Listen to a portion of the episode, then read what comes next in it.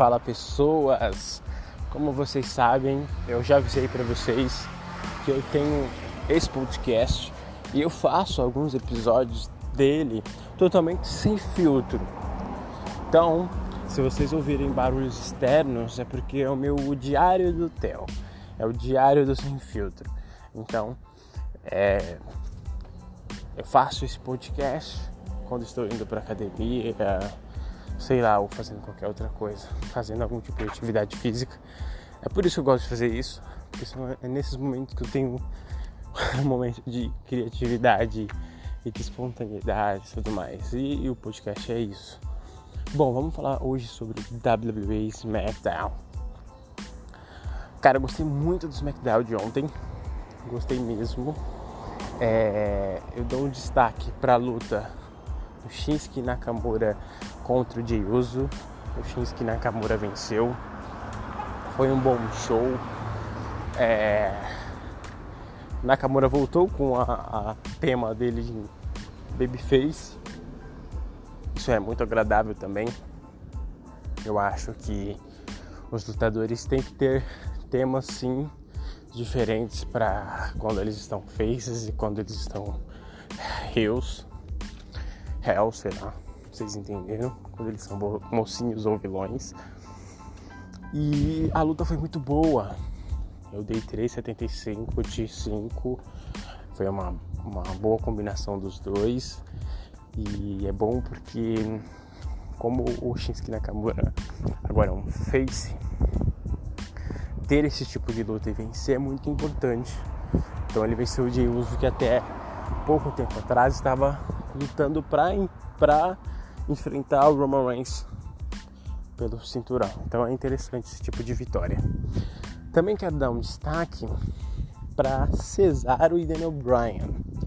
Cesaro venceu o Daniel Bryan numa luta que eu dei 4 de 5. É isso que eu quero ver nos shows do, do, da WWE.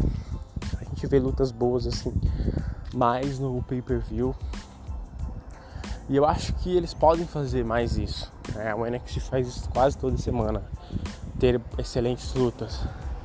E aqui foi uma ótima combinação. E é raro a gente ver boas lutas tipo, que tem mais de 4 ou, ou, notas, notas 4 ou 5. Porque a, a W não, não faz isso com frequência, colocar boas lutas no show e com bastante tempo. Então eu gostei, dei 4 de 5. O Daniel Bryan é um cara que ele é, o, é, um, dos, é um dos produtores do programa, tá? O Daniel Bryan, ele, ele é um dos produtores do, do programa do SmackDown. Então ele é interessante ele fazer isso porque ele sabe os talentos que ele tem. E foi uma combinação perfeita. Eu também vou dar um destaque aqui para Roman Reigns, cara. Gostei também da maneira como eles fizeram o Adam Pearce e o Roman Reigns. Eles fizeram de uma maneira mais.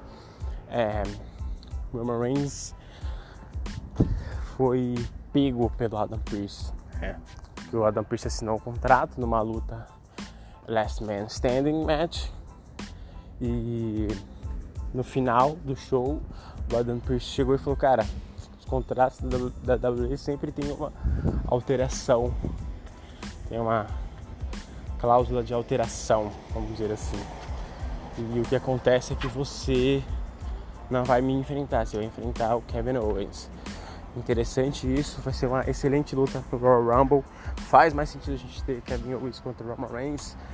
É, eles já tiveram boas combinações, agora vai ter uma combinação diferente, uma combinação less man standing match. Então Espero uma luta muito boa. Então, o SmackDown dessa semana foi interessante, foi muito gostoso de assistir. Só não gostei da da, da, da Baylin com a Bianca Belair. É, eu acho que faltou mais da Bianca Belair lutar essas semanas para ter um impulso pro Royal Rumble do que ela ficar fazendo esses segmentos com a Bayley. Eu não gostei. Mas de maneira geral o SmackDown foi bom, eu dou 7,5 de 10, foi um bom show.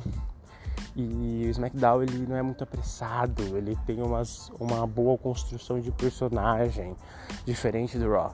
Então o SmackDown é muito bom de assistir passa rápido porque é duas horas e teve duas excelentes lutas. Muito obrigado. Eu vou pedir para você seguir o podcast para você não perder nada sobre WWE Raw, SmackDown, é, NXT. E é isso, pessoal. Valeu.